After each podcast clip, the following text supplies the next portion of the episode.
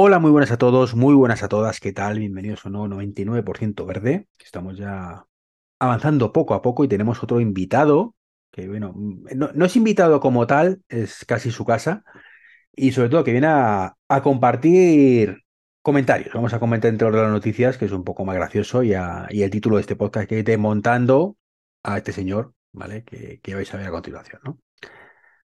¿Qué tal, Albert? Muy buenas, de nuevo. Muy buenas, Iván. ¿Qué tal? Pues mira, aquí estamos. Que vi el vídeo y automáticamente pensé en ti y en tu podcast y digo, aquí, aquí tienes un podcast entero. ¿Qué tal, Pedro? Que supuesto ingeniero. Bueno, supuesto no lo será, ¿no? Pero bueno, ahora, ahora veremos porque dice una cantidad de cosas que no tienen ningún sentido a día de hoy. Pero bueno, antes vamos a comentar dos, tres cositas, ¿vale? Lo primero, una noticia que también me pasaste tú, casualmente, ¿no? Casualmente, este hombre hace aquí el 50% del podcast. Eh, es placas solares en vías de tren en Suiza. Eh, sin entrar en mucho detalle, porque ya digo, este, este podcast está dedicado aquí al amigo Ángel, eh, ha habido un- un- una empresa que ha creado un sistema para colocar placas solares entre medias de las vías de los trenes. Eso significa que el- cuando el tren circula, pues pasa por encima de las placas solares y cuando no está circulando, que es el 99,95% del tiempo, como cualquier vía, eh, eh, que, el tren va por la vía, pero la mayoría de veces no, no va, no está ocupando mismo espacio, ¿no? Pues está recibiendo el sol y chachipiruli, ¿no? Están, han hecho una prueba, por lo visto es un tren que las tiene enrolladas, entonces pasa por encima de la vía, lo va soltando y para recogerlas en caso de mantenimiento, pues luego mismo lo engancha, se pone a enrollarlo y va cogiendo la, la- lo que es la placa, con lo cual se pone y se quita súper rápido y bueno, pues hombre, a lo mejor no es el lugar del mundo más eficiente, pero desde luego, más que las piedrecitas estas que, que hay normalmente en la vía de tren, seguro que, absorbe de sol, ¿no? ¿Cómo lo ves tú, Albert? Sin duda, sin duda. A ver, eh, soluciones a la electrificación y al, y al hecho de poder encontrar puntos de carga y al hecho de poder aprovechar la infraestructura existente para poder ser más eficientes, es que hay un punto de mejora tan grande, tan grande. Hemos de recordar que los coches eh, con motor de combustión interna tienen más de 100 años y la tecnología de hace 100 años no tiene prácticamente nada que ver, salvo algún punto clave, respecto a lo que es la tecnología de un motor de combustión a día de hoy. ¿Qué quiero decir con esto? Que hay muchas cosas que van a cambiar su función mm, tal como las conocíamos hace 50, 60, 70 años a día de hoy. Y entre ellas, una de las infraestructuras que más movilidad nos ha dado ha sido la ferroviaria. Yo me acuerdo cuando me hacían estudiar eh, historia en, en el colegio, que uno de los puntos fue la mancomunidad catalana, que fue el hecho de que las cuatro provincias, las cuatro capitales de provincia de Cataluña se unieran en tren. ¿Dónde andarán esas vías ya? Han hecho su función y ahora tienen que hacer otras. Y ya está. No sé si me explico. He divagado mucho, quizá. Bueno, un poquito, pero no pasa nada. Probar de tu, de tu ¿no? Sí, te entiendo. Que lo viejo tiene que dar paso a lo nuevo y adaptarse. Y en vez de quedar ahí muerto de asco, pues reutilizarlo. Y puede ser esto perfectamente, claro. Esto, como lo que hemos escuchado en alguna ocasión, de utilizar las farolas como punto de enganche para un coche, o utilizar eh, mejores materiales para las placas solares que capten eh, o que tengan menos desperdicio de electricidad. Bueno, tiene que cambiar mucho. Esto yo estoy seguro que si a los coches eléctricos le damos 100 años, vamos a callar muchas bocas, pero es que seguramente en 20 van a callar muchas bocas. El problema, efectivamente, aunque ahora entraremos con esa parte del vídeo, es que, em, eh, bueno, son falacias todo. Y lo que no se puede es argumentar con problemas superados de hace 10 años, pronosticando que esos problemas van a seguir. No, no, no, no solo que no están ya a día de hoy, ¿no? Pero es que encima lo pronostican como si ese problema fuera a existir dentro de 20 años. Es absurdo, es completamente absurdo, ¿no? Sí, sí, Eh, es, bueno, es- es pues, totalmente absurdo. ¿qué más tenemos? otra noticia muy interesante es que el gobierno, pues parece ser que, espera ansia, con ansia un coche eléctrico baratito, ¿vale? Mm, Sin darse cuenta que aquí el problema que tenemos es puntos de recarga que no hay. Que sí los hay, sí los hay, pero no tanto como nos gustaría. Sí, yo justo cuando me has pasado la noticia, lo primero que he hecho ha sido mirar los puntos de recarga que hay en el, en el núcleo urbano donde yo vivo, que es Tarragona, y mm, me he sorprendido de la cantidad de puntos de recarga que hay de hace unos años atrás, que solamente había prácticamente uno o los podías contar con la mano, con una sola mano. Eh, a día de hoy fácilmente estás entre 40 y 60 puntos de recarga. Me parece que no es lo suficiente para una ciudad de 120.000 eh, personas, pero es mucho más que hace seguramente cinco años y muchos menos de los que habrá en cinco años, Pero hay una cosa, Albert. ¿Cuánta gente vive en, en tu ciudad? Has dicho 120.000. aproximadamente. Eh, nadie pretende que mm, dar con eso cobertura a 120.000 personas, pero es que no hay 120.000 personas con coche eléctrico ahora mismo en tu ciudad. No, por supuesto que no. Por eso digo que eh, me ha sorprendido la cantidad de, surtidores eléctricos que hay, por llamarle de alguna manera, y la gran, el gran cambio que ha habido en la ciudad respecto a ese punto en concreto. Y además una de las cosas que mm, me ha hecho darme cuenta este, este tipo de noticias es que desde hace ya muchos años no se pueden instalar nuevas gasolineras en el centro de ciudad, pero sí que se pueden instalar electrolineras. Pa- preparándose poco a poco para el futuro. Es absurdo extraer más, más gasolineras. Lo que se necesitan efectivamente son electrolineras. Eso sí, tienen que estar los puntos de carga bien ubicados. Y de eso es el último punto antes de la entrevista. Eh, yo, esto ya es una cosa muy particular, ¿no? Yo tengo un centro comercial eh, cerca de Madrid, que se llama concretamente Isla Azul, perdón, sí, Isla Azul, efectivamente, me quedo en blanco completamente. Estuve ayer domingo y se me ocurrió, pues, aparcar además, aparqué yo en un punto de reservado para coche eléctrico, antes de que me tiréis aquí las cosas a la cabeza diciendo, oh, eso es mal, malvado, eso es eh, muy mal, esto es para coche eléctrico únicamente, tú no tienes un eléctrico todavía. Eh, tenéis toda la razón del mundo, ¿vale? Era una plaza en azul que tenía un cargador y que ponía averiado, con lo cual no impedí en ningún momento que cargara ningún coche, ¿vale? O sea, me, aseguré, digo, bueno, pues un- una plaza vacía y no puede cargar ningún coche, con lo cual pues la reutilizaremos para algo un poquito más útil, que es que haya un coche encima, que es para lo que están creadas, ¿no?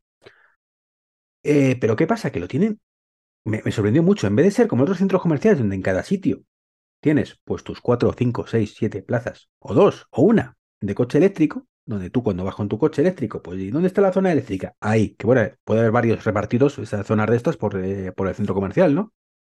Aquí no. Sí, Aquí habla- había una plaza en medio de las demás, luego ibas andando y te encontrabas por ahí otra, ¿vale? Por ahí perdida en medio de los demás, donde por cierto vi un, un modelí cargando, más negro, curiosamente, con asientos blancos, casualmente, que es el que yo tengo pedido. Y, y digo, pero esto es un despropósito. O sea, vamos a ver, tú vas con tu coche eléctrico y esto qué es. Eh, a ver si pillo suerte y me recorro todo el parking, a ver si alguna de esas está libre y puedo cargar o cómo va esto, ¿no? O sea, lo lógico es que estén todas en el mismo sitio y las veas. Pues están llenos, pues nada, parco normal y otro día cargaré. Pero eso de que sea así suelto, no sé tú cómo lo ves al ver, pero me parece completamente un despropósito de, de- de planificación, por lo menos.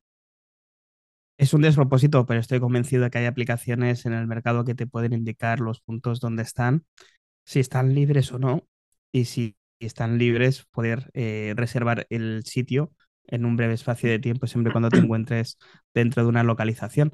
Creo que incluso ahora mismo eh, Apple con sus mapas en Estados Unidos ha habilitado la función de eh, reserva de parking. Así que supongo que poco a poco podremos ver esta tecnología también aquí implementada en Europa. Sí, algún día, pero de momento ya te digo, esos puntos no estaban conectados a nada, ni estaban sueltos, son un, un- esto es un, un cargador circuitor puesto ahí en medio, no tiene ni control de acceso ni nada. O sea, llegas, conectas y cargas, ¿no? Afortunadamente son gratuitos, eh, desgraciadamente, pues no tiene ningún tipo de conectividad para saber si está utilizándose o no. Eh, Hay que hacerlo a la vieja usanza, ¿no? Y te metes en Electromaps y dices que estoy aquí. Con lo cual, evidentemente, eh, las posibilidades de que eso sea real, ¿vale? Pues son, tienden a, a- a pocas, ¿no? Pero bueno, eso es un poco lo que me encontré y bueno, igual que cuando vas a otros sitios te encuentras todo ubicadito, digo, joder, pues esto, si alguien, por favor, que tenga mano en, en el Isla Azul, por favor, que, hoy lo desmienta, diga, no, es que te fuiste a una zona antigua y aparte luego tienes tu zona guay que está no sé dónde. Yo es que siempre tengo malas experiencias en este centro comercial porque me pierdo el parking, pero bueno. Pues si te parece, Albert, vamos al tema del día de hoy, ¿no? Es esta entrevista del señor Pedro Nieto, un, iba a decir supuesto, pero no, ingeniero es, ingeniero es. Hay muchos tipos de ingeniero, ¿no? Hay, hoy lo, en otro podcast lo he dicho.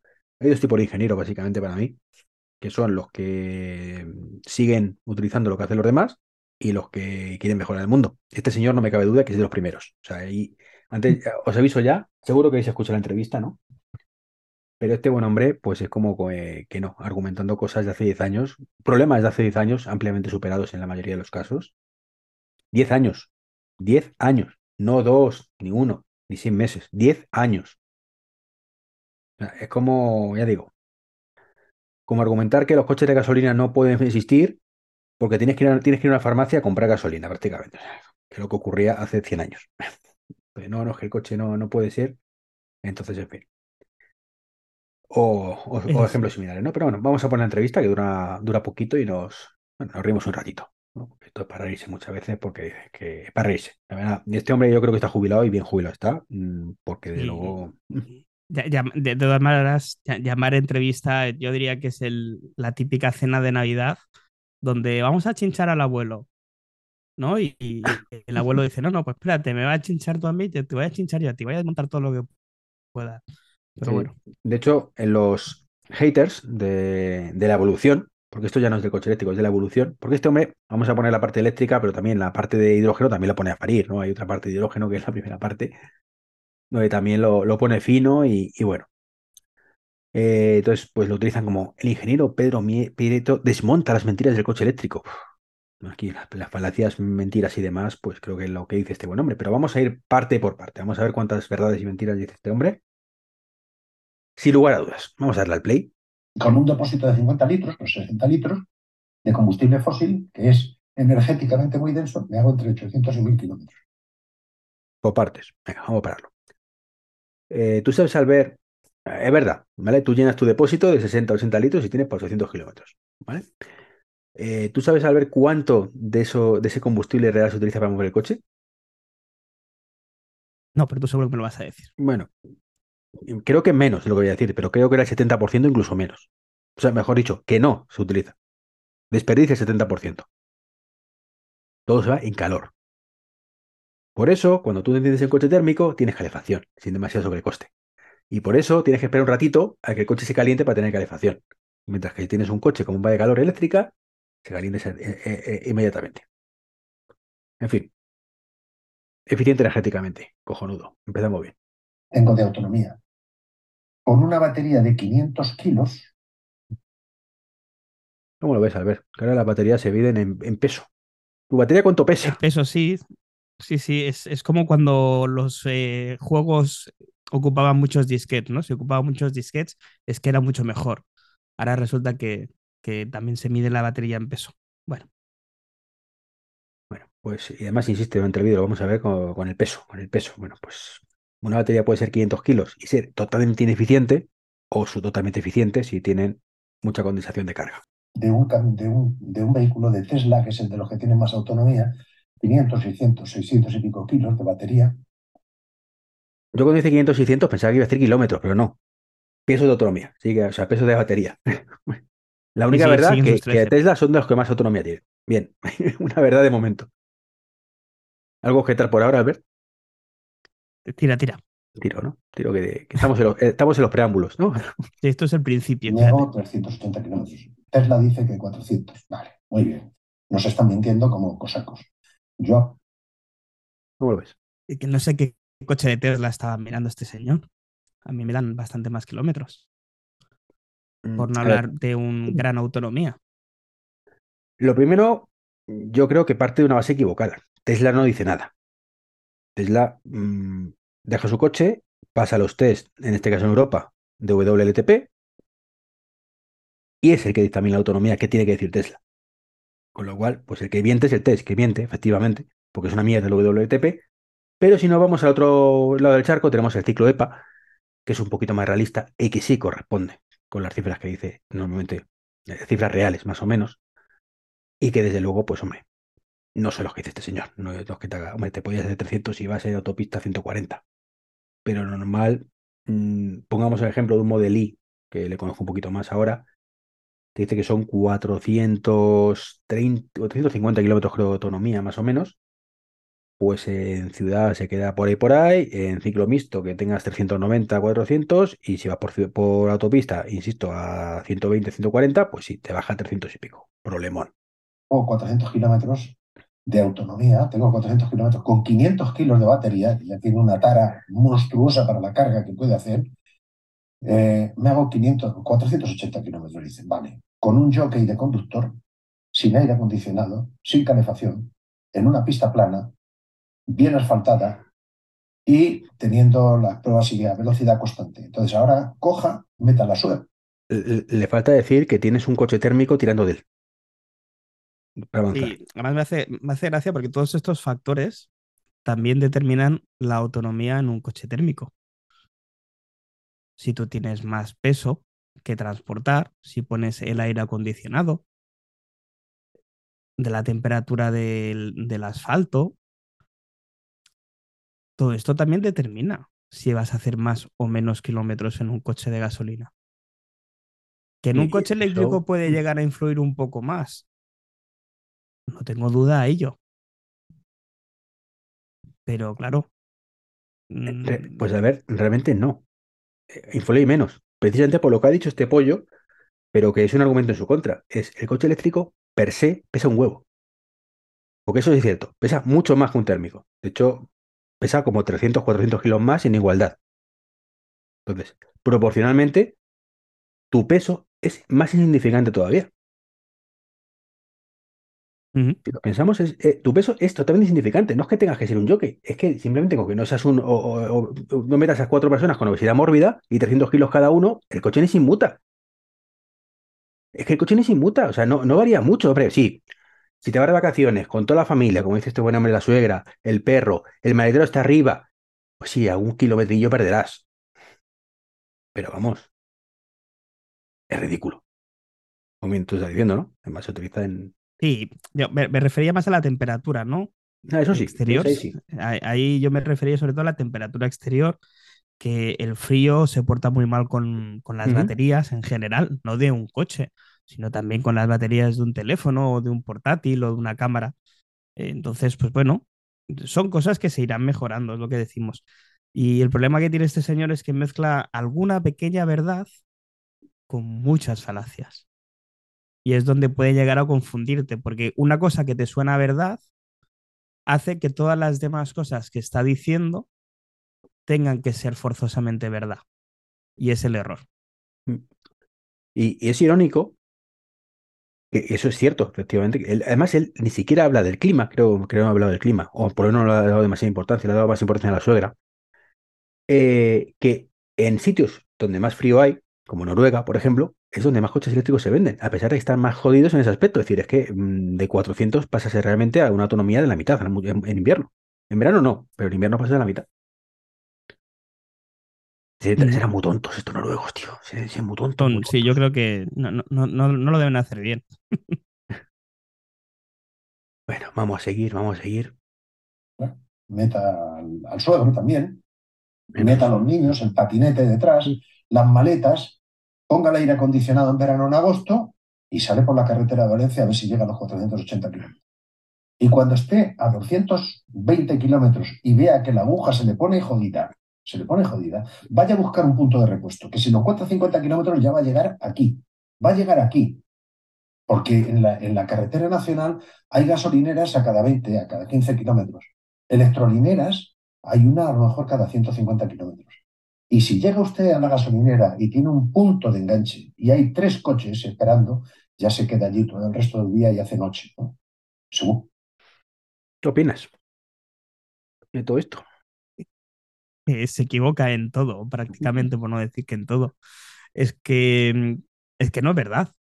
No, no es verdad ni que haya una electrolinera cada 150 eh, kilómetros, ni que solamente hayan tres puntos de enganche en una de ellas y que No, no, si hay hay- escucha, dice que hay un punto de enganche y tienes tres coches esperando, que es peor. Es verdad, perdón, perdón, yo lo ponía...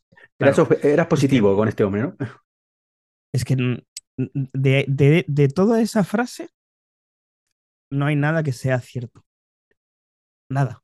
Sobre todo porque a día de hoy, si tienes un coche eléctrico, eh, es de, de- de- de, vamos, de novato total el saber eh, que si tienes un coche eléctrico tienes que mirar mínimamente una planificación del viaje. Es más, los navegadores actuales que vean con los coches eléctricos se planifica por ti, ni siquiera tienes que currártelo mucho, y te dice, más o menos a estas alturas, para, que llevarás X porcentaje, te recomiendo que pares 15, 20 minutitos, recargas 10 mi- 20 minutitos, sigues hasta otros 300 kilómetros, vuelves a parar otros 15 minutos, otros 40, depende de dónde vayas y demás, y de cómo esté eh, alrededores, los alrededores con esos 150 kilómetros al vacío, dice este buen hombre que, que hay, que ni de coña, evidentemente. Eso hace 10 años sí, hace 10 años sí, ¿no? Y entonces, pues hombre, es raro que llegues a un punto de recarga así, como dice él, que te que está muriendo, que Dios mío, que no llego, que no llego. Hombre, si lo has planificado mínimamente, haces caso al navegador y no le pisas eh, a 180 en un trayecto que deberías ir a 90, pues más o menos llegas, llegas. Y además, si haces bien el trabajo, eh, llegas a una zona donde no hay un punto de recarga. Porque si llegas a una zona con un punto de recarga, significa que va a ser un punto de recarga que se llama rápido, que es como mucho 50 kilovatios, que eso para viajar es terrible. Tendrás que ir a uno de 100, 150, 200, donde no hay un puesto. Hay 4, 6, 10, 20, según lo grande que sea la estación de servicio. Y bueno, no hace falta que. Tú, tú cuando vayas en un eléctrico, no, no, no, aunque veas un coche delante, te esperas 15 minutitos y cargas. No hace falta que cojas noche, ¿eh, Albert? Que lo sepas. Sí, sí, no, no lo había pensado. Digo, de hecho, calla, que he perdido la oportunidad. Voy a montarme moteles al lado de las electrolineras para que se pueda quedar la gente a dormir. O un punto de, o un punto de acampada. Absurdo de cabo a, o sea, de, rabo, de, de cabo a rabo. No, no, no tiene ningún sentido lo que dice en el año 2023. Por eso habla de cosas de 2010, 2012. Mm.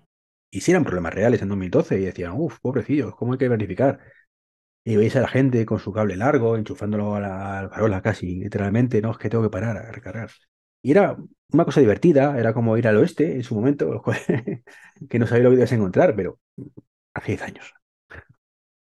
Y ahora incluso me dijiste que Tesla en, en- con la nueva actualización permite ya ver puntos de recarga que no son propios de Tesla. Eh, no, no lo permite todavía. Ha anunciado que lo permitirá. Ha anunciado que lo permitirá, pero todavía no lo permite. Vamos a seguir. un hotelito cerca para hacer noche y hacer cola para luego recargar, ¿eh? con una recarga rápida. Y si hace una recarga ultra rápida, se va a cargar la batería mucho antes. Ya se queda allí todo el resto del día y hace noche. ¿no? Se busca un hotelito cerca para hacer noche y hacer cola para luego recargar, ¿eh? Con una recarga rápida. Y si hace una recarga ultra rápida, se va a cargar la batería mucho antes, porque las recargas rápidas cargan las baterías, se cepillan las baterías mucho antes. He hecho un simulacro de una batería ultra rápida, de una recarga ultra rápida, de una batería de un Tesla, y es que son matemáticas elementales. De nuevo, la gente no piensa en eso. No, es que ahora van a recargar en 15 minutos. 15 minutos, Señores de Tesla, señores de BYD, señores del resto de, fabrica- de todo, cualquier fabricante, ya está. No sabemos qué estáis haciendo. ¿Cómo no hacéis caso a, a Pedro Prieto? O sea, es la clave. O sea, lo que estáis haciendo es mentira todo. Sí, sí, esto es toda una mentira, nos engañan con las recargas. Vamos a ver. ¿Por dónde empezamos? Por el principio, por el principio. Al principio.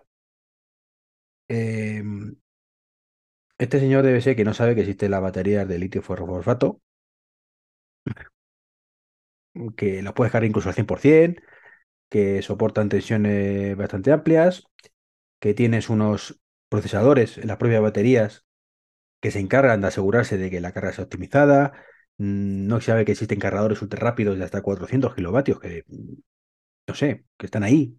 Por algo estará, no sé, no para cargarse tu batería a la segunda, ¿no? Pero no hagas spoiler, hombre. Ah, bueno, perdón, perdón, no quería yo. Y bueno, espera, espera, vamos a mirar que, que diga lo de la batería Tesla, que también tiene gracia. mire usted, tiene 100 kilovatios hora. Una batería de Tesla tiene 100 kilovatios hora de carga, de capacidad de carga. 100. Venga, sí, una batería tiene, tiene 100. Unas tiene 100, otras tiene 60. Vale. kilovatios hora quiere decir que si yo meto 100 kilovatios, cojo un enchufe de 100 kilovatios, tardo una hora entera en cargar. Una hora entera. Si quiero cargar, Venga, vale, aceptamos barco. Si metes 100 kilovatios en una batería de 100 kilovatios, tardas una hora entera. Es verdad. Eso sí, la mayoría tienen 60. Con lo cual, si metes un enchufe de 100 kilovatios, como dice el señor, tardas 40 minutos. Venga, seguimos bajando tiempos. en, en, en 15 minutos, tengo que meter 400 kilovatios de enchufe. ¿Saben lo que son 400? ¿Alguien sabe, ha calculado lo que son 400 kilovatios de enchufe? Cuatro- ¿Tú los calculas estos 90, Albert? Te pone, miras el enchufe y Pero- dices, a ver, pero- ¿cuántos son kilos? Ponme 400 kilovatios aquí en un momentito, que lo calculamos. Pero matemáticas elementales, ¿no? Como dice aquí nuestro ingeniero. Dilo, dilo. No te cortes. No, no, no, no, es que no, no, porque luego me van a tachar de cosas que no soy y prefiero. Tira, tira. 400 kilovatios de enchufe. ¿Saben lo que yo tengo en esta casa? 5 kilovatios. Y yo soy el rey de Roma, con 5 kilovatios contratados. Ahora, Claro, que la clave es que todos queremos poner una carga ultra rápida en nuestra casa. Eso es lo que falla. Eso es lo que falla, sí, sí. Y si él era el Papa de Roma. Yo debería ser, yo qué sé, el Papa del Papa de Roma, porque yo en mi casa tenía 7, coma algo, 7,7 kilovatios contratados. Y estoy aquí todavía y no soy ni rico ni nada. No tengo coche eléctrico, pero no soy ni, ni- ni un ricachón que va tirando eh, el dinero a la chimenea para encenderlo, ni utilizo, no sé. No, Pero no, bueno. pero me te digo que, que es que ahora resulta al ver que tenemos que todos los que tengamos coche eléctrico, tenemos que contratar una potencia de 400 kilovatios, tío. Claro, porque tú quieres meter 400 kilovatios en una hora. Tú quieres que mientras estás durmiendo 8 horas en tu casa, quieres cargar tu coche en una hora. No, perdón, en una fracción de una hora. Suponiendo que tenga un coche de 100 kilovatios y que lo descargue todos los días al 0% cuando llegue, además. Efectivamente. Sea, Sí, sí, Si no, quiero que sean 30 minutos en mi casa. Esto es absurdo. Sea, la gente carga en su casa 20, 30, 40, 50, 60 kilómetros al día. Es que lo que ha gastado. Es que no necesitan más. Pues a la potencia que ha dicho Albert, en el mejor de los casos, a 7 kilovatios por hora. En el mejor de los casos, y si tienes todo de noche y tienes todo para ti. Que si no, pues será 3, 3 y pico, 2, y no pasa nada. Te sigue sobrando tiempo. Y si necesitas salir de viaje escopetado, Que me ha surgido un viaje de trabajo, lo tengo en la batería al 20%, pues chico, te vas al Supercharger o al cargador ultra rápido real más cercano de tu casa, que alguno habrá a día de hoy. Mm, Sí, vas a tener que ir hasta allí y, tardar esa 30 o 40 minutos. Venga, aceptamos barco, que es más lento que en caso de urgencia ir a la gasolinera y llenar eso, el depósito en 3 minutos. ¿Aceptamos barco? Pero ¿cuántas veces te ocurre eso? Pocas, muy pocas. Duda. vaya usted a Iberdrola o a Endesa o a Mm. Naturgy y contrate 500 kilovatios o 400 kilovatios para que solo tenga que esperar 15 minutos en la recarga. Venga, teléfonos de Iberdrola, llamarlo, por favor. Todo el mundo a contratar 500 kilovatios. Ya no 400, 500 para, por si acaso, para que sean 10 minutos. Por, si- por si sobra o hay que poner la calefacción mientras se carga el coche, hombre. Sí, sí. Contrate 500 kilovatios. Se van a poner de contentos que van a dar palmas con las orejas. Con un contrato, Hombre, claro, si es que si alguien llama para eso, se van a poner súper contentos. Van a decir, Este le metemos todo. Es que es gilipollas directamente, vamos a meterle todo. El, eh, eh, el de sanidad, el, el seguro de, de coche, de- y, el- y los móviles también le metemos. A Estaba 60 pensando en eso, digo. Y le ponemos el fútbol también para que no Sí, sí, sí, que eso que no falte. de fijo, de término fijo de 500 kilovatios. Van a dar para, para que el señorito de Tesla pueda cargar en 15 minutos. Van a dar palmas con las orejas. ¿Cuántos Que somos señoritos. Señor- los que tienen Sí. eléctricos son señoritos. Sí, sí, la parte que viene ahora es tremenda. Este es tremenda. eh, cargadores eh, o puntos de recarga ultra rápida de 400 kilovatios para cargar en 15 minutos un Tesla van a tener? ¿Y saben lo que significa cargar en 15 minutos? Pues significa meter 100 kilovatios en una hora. 100 kilovatios en una hora, ¿saben lo que es? 100 estufas de un kilovatio térmicas de aceite No, significa meter 100 kilovatios en 15 minutos, hemos dicho, ¿no? Porque que tenemos una batería de 100 kilovatios, queremos cargarla en 15 minutos, pues que significará cargar 100 kilovatios en 15 minutos, no en una hora. Aquí ya él mismo se hace la picha un lío, pero bueno. Eh, El ejemplo que pones. Sí, sí, las estufas, las estufas. Ponemos estufa de calor alrededor para cargar el coche, para convertirlo sí. en electricidad. 100 estufas. ¿Ustedes creen que toda esa energía va a entrar en la batería sin producir calor y sin, sin poner el coche a mil? ¿Tú crees que si pones 100 estufas alrededor, conviertes en electricidad y lo metes el coche a mil? A mil no sé, pero a 400 por lo menos. A 400 por lo menos. Hombre, te ahorras la calefacción del coche si pones las 100 estufas de calor alrededor ahí durante una hora. Lo veo poniendo acumuladores en el coche para luego. Madre mía, se le va- se- en este momento se le ha ido la pinza por completo. Ya eh, Ah. cualquier atismo de, de parecido con la realidad es mera coincidencia, ¿no? Mera coincidencia, sí, señor. Pero si es que nos están contando una batalla que nos están engañando, sea el Tesla, o sea el Volkswagen, o sea el Audi, o sea el que sea. Es que no se puede hacer una carga rápida sin violar las leyes de la termodinámica. No, no se violan, claro. De hecho, se carga uno la batería. Lo, lo, lo de Tesla son unos violadores, tío. Unos violadores aquí, Ferrer. Se carga la batería, tío. La termodinámica se la han cargado. Se la han cargado la termodinámica, la ley de la termodinámica. Es, es terrible escuchar esto. Es que además es desde un con- desconocimiento tan grande, pero tan grande, que, a, vez, a mí mm, la primera vez que escuché esto me dio pena escucharlo. A ver, este hombre es ingeniero, nos lo tenemos que creer porque tiene una página en Wikipedia que lo dice, que ya es mal lo que tenemos tú y yo, ¿no? Entonces será verdad, ¿no? Y además un tío que parece que ha tenido cierto nivel, debe ser cuando tenía la cabeza bien, ¿no? Cuando tenía, sabía lo que hablaba y todo. Aunque fuera el tipo 1, el ingeniero, esto es de que hace que las cosas sigan funcionando, no, no, no metiendo cosas, cosas nuevas, pero por lo menos que funcionen, ¿no? Pero está, está visto que no, de verdad, no, no. A ver, ¿qué más sigue? ¿Qué más dice? No se violan. Cuando uno mete demasiada carga y demasiada potencia en poco tiempo, pues la, la- revienta, revienta lo que tenga que reventar. Hay un calor enorme que no hay forma de disiparlo, por mucha buena ingeniería que tenga uno, para reducir ese efecto térmico de meter tanta energía en tan poco tiempo en un dispositivo limitado físicamente en tamaño.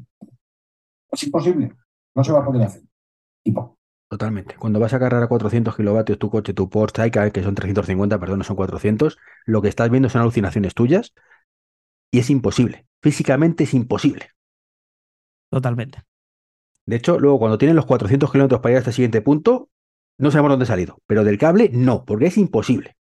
No, no, e- es el software que añade ahí kilómetros y entonces el coche funciona solo por arte de magia. Ah, vale, vale. Y luego, eh, sí, sí, debe ser algo así, según este hombre, porque no, no tiene explicación si no.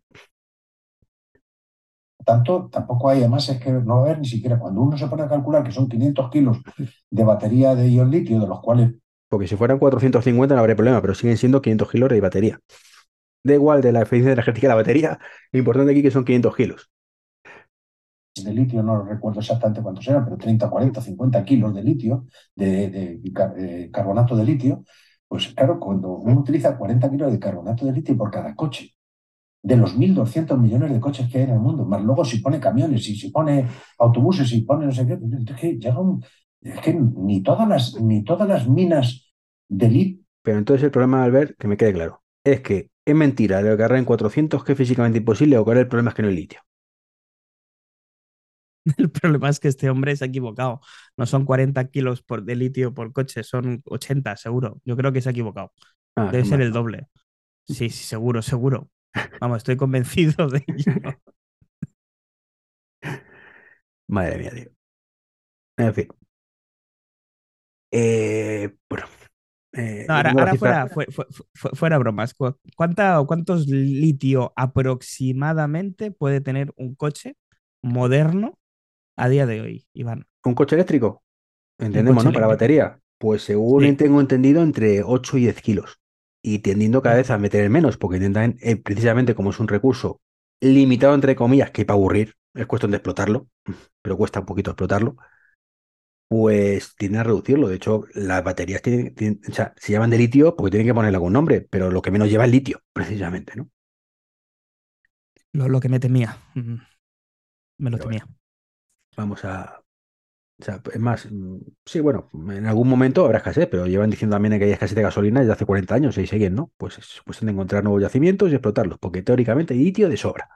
Que hay de, sales de litio en, los salares de Uyuni, en los salares que hay en los Andes, ni todas las reservas ahí hay para, para, poner tanto litio. Y ya no digamos cobre también, claro. El cobre está, el cobre que se está utilizando, un coche normal tiene 3 kilos de cobre en sus instalaciones para las cosas normales ahora, que están muy electrificadas ya los coches de diésel y de gasolina, pero es que un coche eléctrico tiene 40 kilos de cobre. Entonces, 40 kilos de cobre.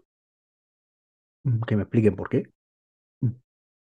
Mm, yo creo que, que, que es que es que no quiero entrar en la broma fácil y, y, y no lo voy a hacer, pero, pero ¿cómo va a tener un coche 3 o 4 kilos de cobre a día de hoy? Ojalá tuviera 3 o 4 kilos de cobre solamente.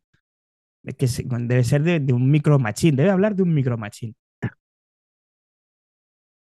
Sí, creo que tienen, según me escuché por ahí, unos 25 o 30 kilos de cobre según cada coche. Claro, es que tiene mucho cable. Y de hecho, los coches eléctricos, bien hechos, bien hechos, porque muchos son los, de, los térmicos, que le meten la batería y cambian el motor, con lo cual hay poco arroz, tienen incluso menos cableado, tío, porque utilizan bus de datos para todo y cosas de estas. Entonces, bueno, es absurdo, pero vamos, independientemente de aunque fuera cierto que el coche eléctrico tiene más cobre, es que el cobre se utiliza para todo, tío. Es que mm, todas las farolas están con cobre, todos eh, los cables de casa tienen cobre. O sea, el menor de los problemas del cobre es el coche eléctrico. Y, que tenga un poquito más de consumo de cobre que, el coche normal, ¿no? Al menos yo lo veo así. Sí, sí, totalmente. Es que, bueno, es eh, llevarse los datos a su terreno y lo que comentábamos antes, decir una pequeña verdad para meter todo lo otro y que no tenga ningún tipo de, de, de atisbo eh, a, a, la propia realidad. ¿Dónde vamos con el cobre? Si el cobre está en decadencia, uno va a las minas de Chuquicamata en Chile y están, está, es horroroso como está todo, todos los Andes de perforados del, cobre. Ya no sabe, la, la, ganga, la ley, la ley de extracción del cobre está cayendo a una, a una velocidad monstruosa. Vayan a las páginas de Cochilco, que es la empresa de Chile, Chile del cobre, la, la compañía chilena del cobre, que tiene una página oficial, una web oficial, y vean cómo año a año van degradando la calidad del, no la calidad, la, la, relación gangamena y cada año gastan mucha más energía para extraer la misma o menor cantidad de cobre. ¿Por qué? Pues porque las minas ya han llegado a un extremo donde la, la, parte más rica de la ganga, de la, de la relación de gangamena, eh, está agotada y entonces ahora tienen que ir a extracciones monstruosas con unos camiones y unas grúas gigantescas y unas palas extractoras gigantescas para sacar la misma cantidad de cobre. Entonces, claro, llega un momento que ya no hay, si es que es un desierto, si es que están llevándose todo el agua, están desalando agua del Pacífico. Nos quedamos sin cobre y el Pacífico sin agua. Importante también. Ojo con el agua del Pacífico que nos quedamos sin ella. Que hay que desalarla para, para enfriar el, los procedimientos del cobre. Porque queda feo tirarla sin desalar porque al igual se lía, pero y subiéndola a 3.000 metros de altura para utilizarla para hacer el leaching, para hacer el, el, el, el lavado de, de, los minerales de cobre y todo eso. Pues ya está bien, hombre, de tanta tontería. Todo esto para que un señorito llegue y se gaste 30.000 euros. Es el coche más barato que hay, 28 o 30.000 euros es el coche. Venga, anda, dilo, a ver, dilo. ¿Cuánto cuesta el coche más barato eléctrico? ¿Qué, qué hemos dicho hoy? Con el plan MOVES, alrededor Eh, de los el MOVES, 13.000. 12, 13.000 euros. Un Dacia creo que es. Sí, ¿no? Un Bueno, Dacia sí, que sí, pues, es- coche normal, si no entramos en terreno de, de, de los coches pequeñitos, estos de tres plazas o dos plazas y demás, ¿no? Pero los, los sí, sí, Twizy, lo, lo- lo- lo que conocemos comúnmente como un utilitario. sí, sí. Venga.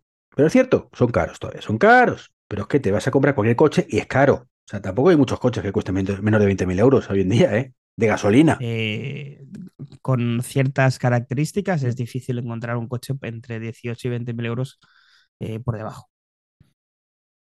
Más barato que hay de, de, de, de eso, hasta 3.000 euros, claro. Hasta 100.000, ahí está el límite.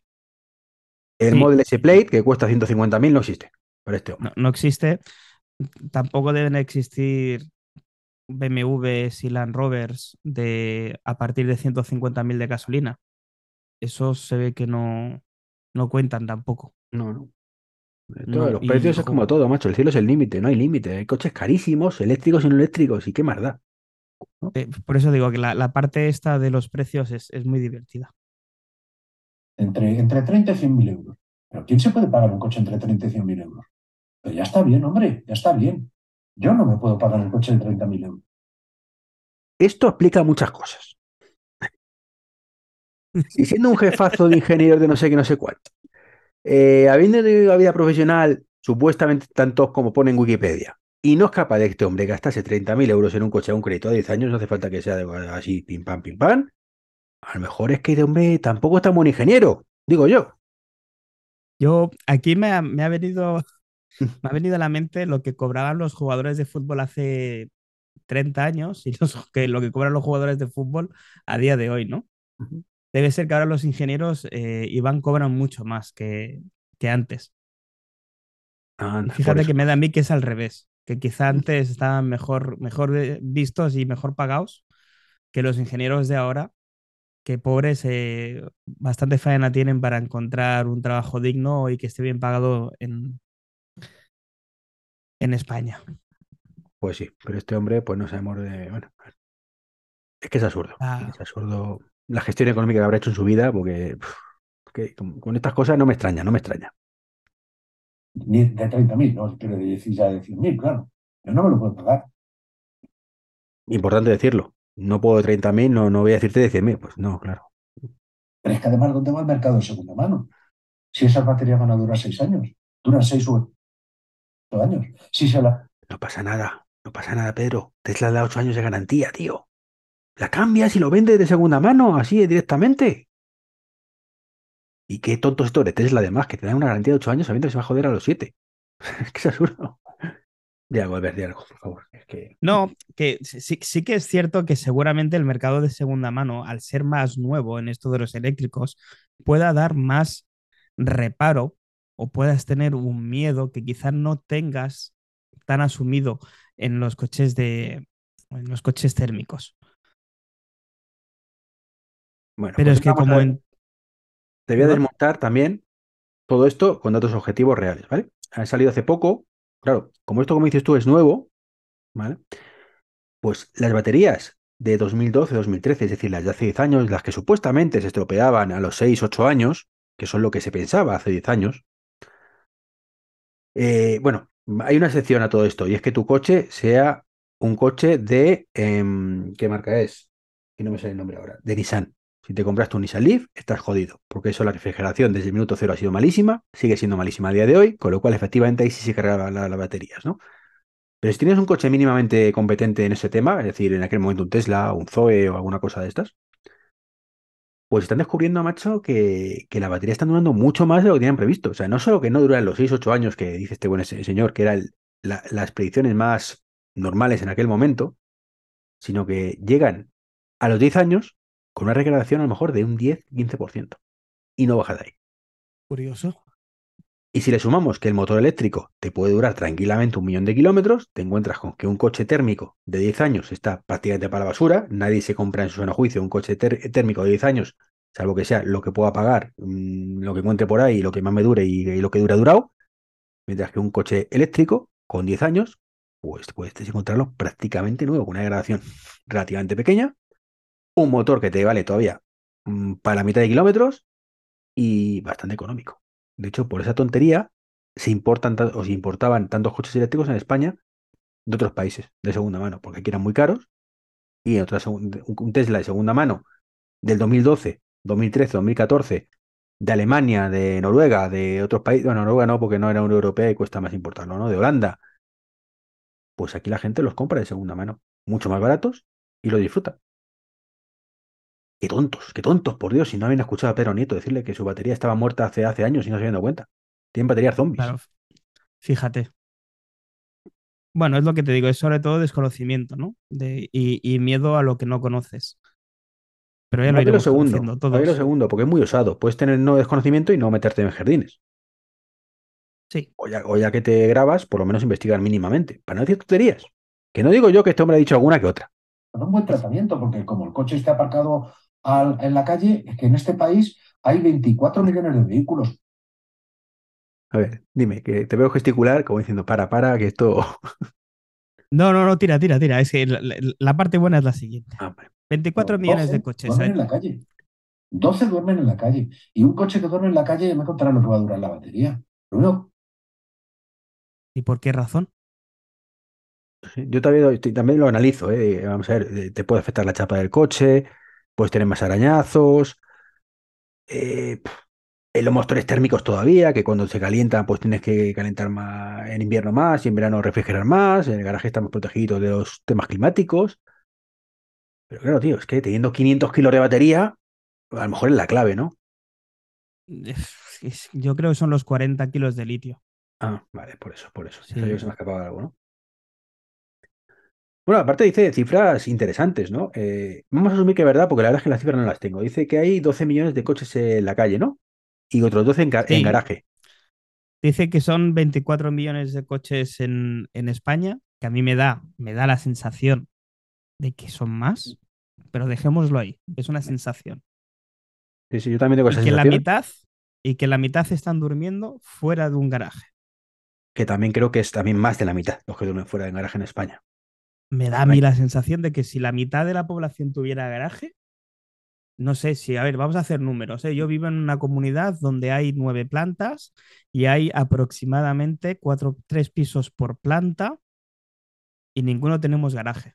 Y vamos a pensar que cada piso tiene un coche. que Algunos tienen dos. Atrevido el dato. Porque hay como yo que no tenemos coche y hay como muy bien dices tú, gente que tendrá dos vehículos particulares para, para el día a día. Es que no me salen los números.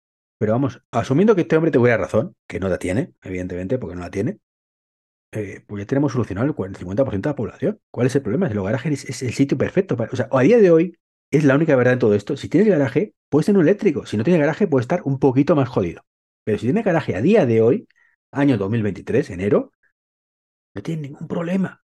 Te pones tu cargador, Y lo conectas a tu, a y- tu corriente de casa, a dos, dos y pico, tres y pico, no hace falta que contrates 400 kilovatios, no, no hace falta, y cargas tu coche cada noche tranquilamente, llegas, lo enchufas y el día siguiente lo tienes cargadico a lo tu uso diario. Y la gente como yo, que no tiene garaje y que si tuviera ganas de tener un eléctrico, la única dificultad que tendría es que, más que dificultad, la única gran diferencia que habría entre tú, que sí que tienes una plaza de garaje donde puedes cargar el coche, es que yo no saldré al día siguiente de mi domicilio con la carga al máximo. Pero eso no quiere decir que no pueda ir a cargar directamente, o sea, mi primera, mi primer punto del viaje de cada día. Sí, lo que pasa es que es cierto que en una situación óptima, y eso es lo único de verdad que ha dicho, yo creo en todo el vídeo, tú, el, si no hay absolutamente nadie esperando, eh, pagas desde la aplicación, vamos a poner de Repsol o de BP o alguna de estas, eh, o de Cepsa, eh, según estás en el coche y chufla la gasolina y tal, tardas entre 3 y 5 minutos. Ahora, como vayas a pagar dentro de la caja o tengas un coche esperando, ya esa estadística a la mierda, evidentemente. Ya se convierte en 10-15 minutos, que fíjate tú, es poquito menos que cargar el coche eléctrico donde sí conectada a la manguera y te olvidas. Pero mm, esa es la realidad. O sea, más allá de eso, que pierdes más tiempo, a lo mejor no, no puedes perder 40 minutos. Ni falta que hace. O sea, pierdes 15, 20 minutos. Cargas lo que necesitas para ese día y hasta el día siguiente. Sí, sí, es que es así. Pero es que yo ahora además estaba, estaba pensando en el último viaje que hice yo a Madrid, que me viniste a recoger tú a la estación de, de Atocha. De Atocha a Pozuelo, ¿cuánto tardamos? ¿De Atocha a dónde? A Pozuelo, 20 minutos, 25, una cosa así, ¿no? No recuerdo. 20 minutos. Si yo tengo que hacer ese 20, 25 minutos, o era un día normal, si no recuerdo mal, era un día de cada día, no era un sábado tarde, domingo por la mañana, era un día de Madrid estaba habiendo una afluencia normal de tráfico. Sí, de hecho Es cierto fue un viernes, ¿no? Si no recuerdo mal. Un viernes, si no recuerdo mal, era un viernes por la mañana. ¿A qué viene todo esto? Ay, ¿Qué no, no? Espera, espera, a ver, nos estamos liando. Eso fue la segunda. La primera vez que viniste, eso fue la entrevista anterior cuando fuimos a la, presentación de Apple. La que dices tú. Vale, bueno, ta- ta- ta- tanto da, ¿no? Para el ejemplo es, ¿qué tardaría yo de Atocha a Pozuelo en transporte público? Uy, bastante más, te lo aseguro. Y bastante más se puede convertir en una hora, por ejemplo. Justo desde Atocha eh, tienen la suerte que hay línea directa, me parece, de tren. Con lo cual, bueno, pues a lo mejor son media hora, tres cuartos de hora. Pero como tengas que hacer transbordo, te- o sea, yo desde mi casa a Pozuelo, que es donde trabajaba antes, eh, tenía una hora y media larga de transporte público.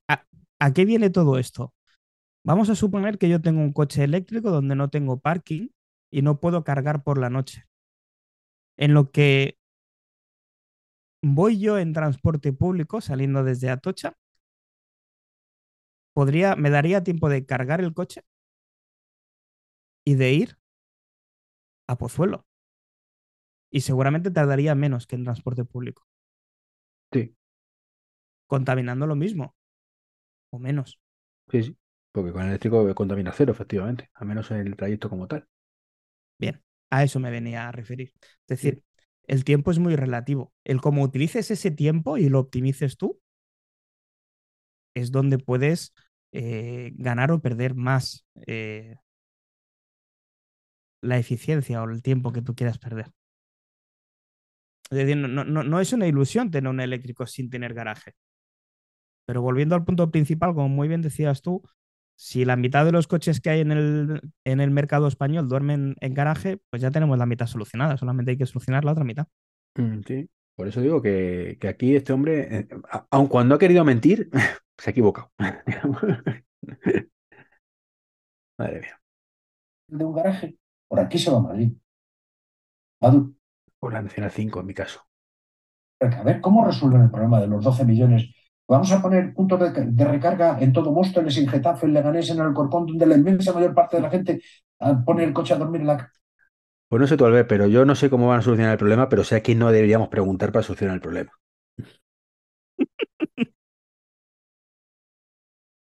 Perfectamente.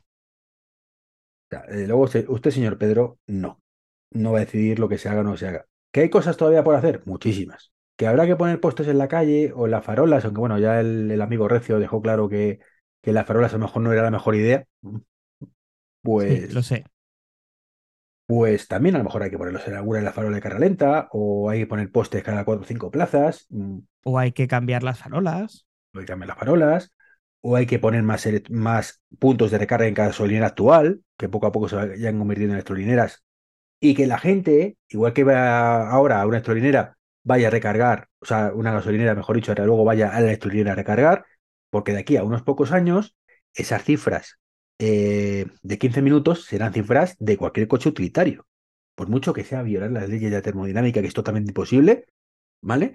Según este buen hombre, ocurrirá seremos todos unos violadores de la termodinámica en nuestro, con nuestro coche.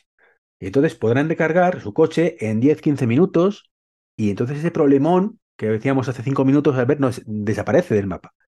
Porque solo tardas un poquito más que con la gasolina. Un poquito.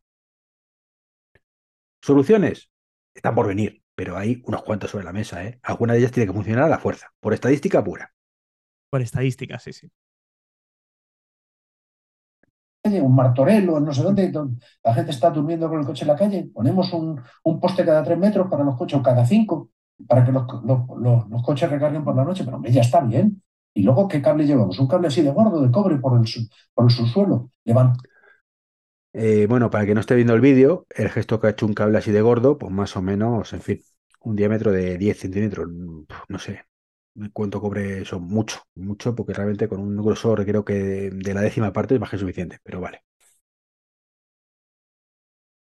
Vamos todas las calles otra vez para llevar un cobre y, llevamos un, poste de energía eléctrica gigante de media tensión para alimentar toda esa calle por la noche. Qué problemón, tío, hay que levantar las calles. Sí, se ve que no lo han hecho nunca. No, no. No lo han levantado para poner mm, luz en muchos sitios gas, la fibra no. La fibra, bueno, la fibra de, de, Astel, luego la fibra de Movistar, luego la fibra de Orange. Vamos, si, está más, la, tiempo, está, la calle está más tiempo levantada que, que no levantada. Es que, es que, es que de verdad, tío, es que, es que, es que crear, oh, Dios mío, que hay que levantar la calle. Vamos a abandonar los coches, volvemos a los caballos, que así no que levantar las calles, solo hay que limpiarlas de verdad, tío, es que, estas cosas son insultos a la inteligencia, ¿eh? Llega un momento que dices, este hombre, sí, de acuerdo, dice mucha falacia, mucho desconocimiento, pero es que ves que son insultos a la, inteligencia de cualquier persona.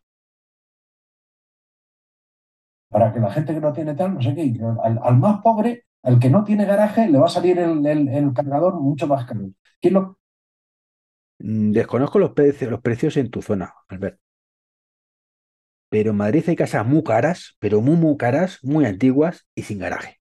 Y hay casas muy baratas, nuevas, con garaje. Ergo, no tiene nada que ver tu poder económico con tener o no garaje, sino es la zona dónde ibas. Sí, sí, al menos un garaje, pues tal como lo entendemos la gran mayoría, que es tenerlo debajo de tu comunidad o dentro de tu misma propiedad. Desde luego, Sí. Mm, vamos, yo que he estado en Chueco hace poquito, no, no, no creo que hubiese tanta plaza de parking para tanta vivienda. Y son casitas baratas, ¿eh? Muy baratas, ¿no? Mm, Sí, m- muy baratitas. De hecho, yo pensaba que con el sueldo que tengo yo, mm, me podía haber comprado una baldosa o dos. Do- dos estaba bien.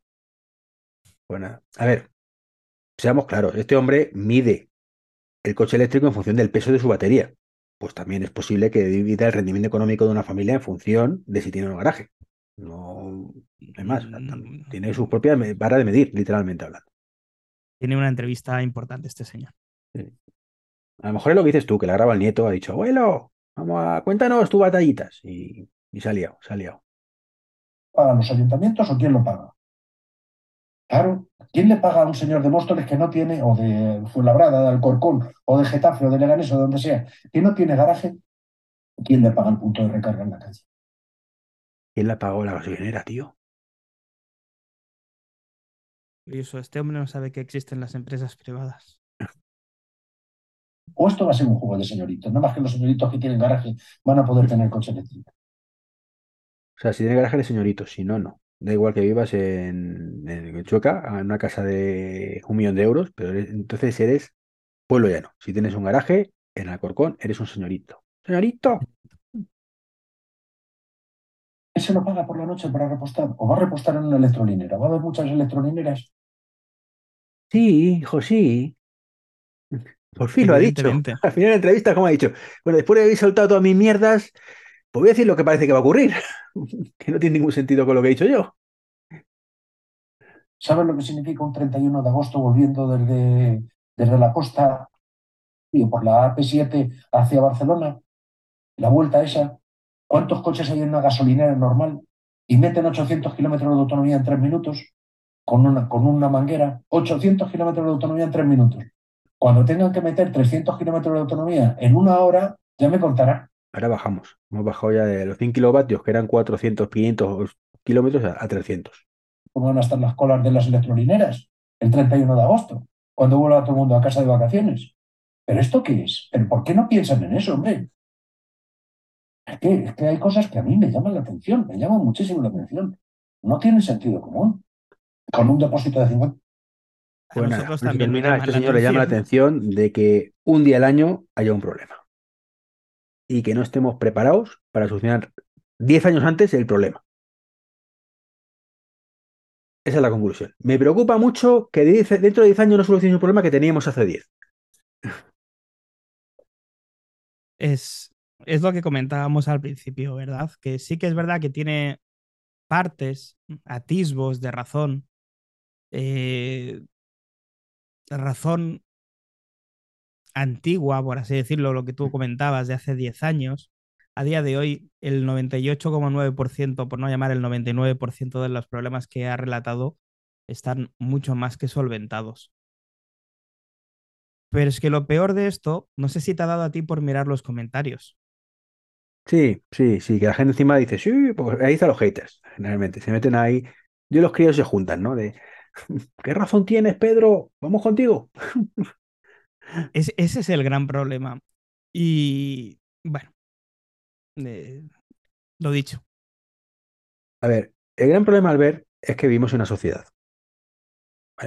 El gran problema es que en las sociedades hay, llamémosle, dos tipos de personas. Las personas eh, que les gusta que mejoren las cosas, aunque, sea, aunque no se puedan permitir, y las cosas y las personas que dicen, "Mm, si no me puedo permitir yo, que no se lo permita nadie. ¿Qué pasa? Que cualquier nueva tecnología tiene un precio caro inicialmente y pueden adquirirla muy poquita gente. Esto es lo que pasaba hace 10 años, 2012. O sea, tú vendes televisores, ¿verdad? Yo me encantaría tener cinco televisores 8K en mi casa, de verdad, y no puedo permitírmelo. Pero no me cabe la mínima duda que algún día tendré ocho televisores, bueno, ocho no, porque no tengo tantas, habitaciones, pero cinco televisores 8K en mi casa. No me cabe la mínima duda. Si la Unión Europea lo permite que se venda. No será este año, no será el año que viene, pero dentro de 10 años a lo mejor sí, porque las tecnologías bajan. ¿Y qué es más fácil? Asumir eso, es decir, sentir envidia sana, digamos, pues mira, no puedo permitirme un televisor 8K, pero ole los huevos del que pueda permitírselo. O meter la cabeza en la, tierra y decir, no, no, no, las teles 8K son una mierda, es el fin del mundo, que prohíbe las televisiones 8K, en el fondo, porque no me lo puedo permitir. Sí, sí, de hecho seguro que habrá mucha más gente recalcando que la Unión Europea quiere prohibir las 8K por consumo, que no el hecho de que cada día son más baratas y cada día tienen un formato de tamaño más grande. Aquí, como dices tú, es, es cómo se divide esta sociedad.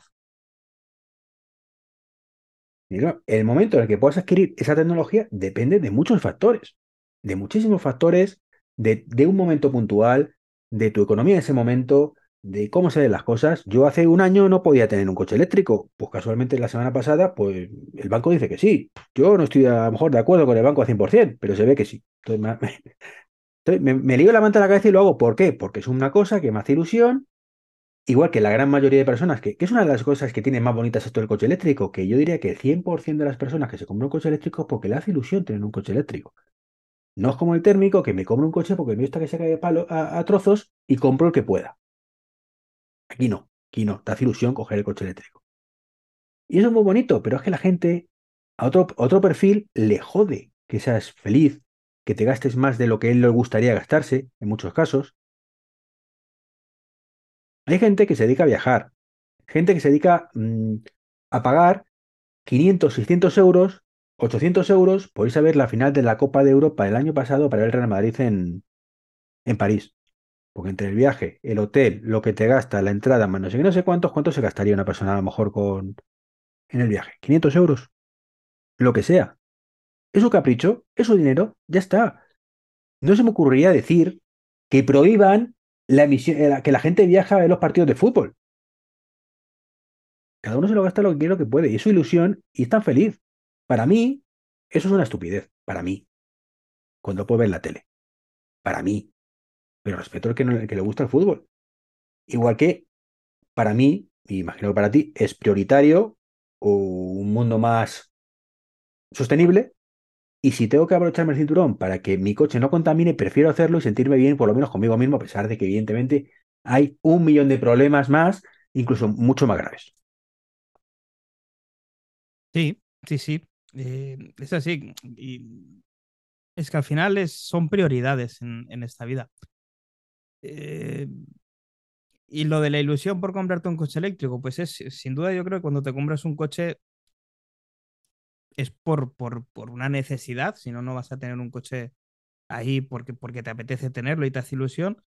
Pero sí que es verdad que este cambio de tecnología le permite dar un plus y una satisfacción, puedo decir, de comprarme un coche que sí que es verdad que ha contaminado a la hora de crearlo, que esto es una de las cosas que seguro que habrás tenido que escuchar. Sí, y es verdad, es verdad. Y contaminan incluso más que un térmico. Y es evidente que a día de hoy todavía no es tan eficiente la fabricación de los mismos, pero es que llevan muchos menos años haciéndolo. Pero sí que es verdad que una vez lo he construido y lo he vendido, ya no tiene ni una fracción de la contaminación que puede crear un coche térmico. De hecho, antes del primer año de ciclo de vida, ver, antes del primer año ya está eh, igualado el tema. Por eso lo digo.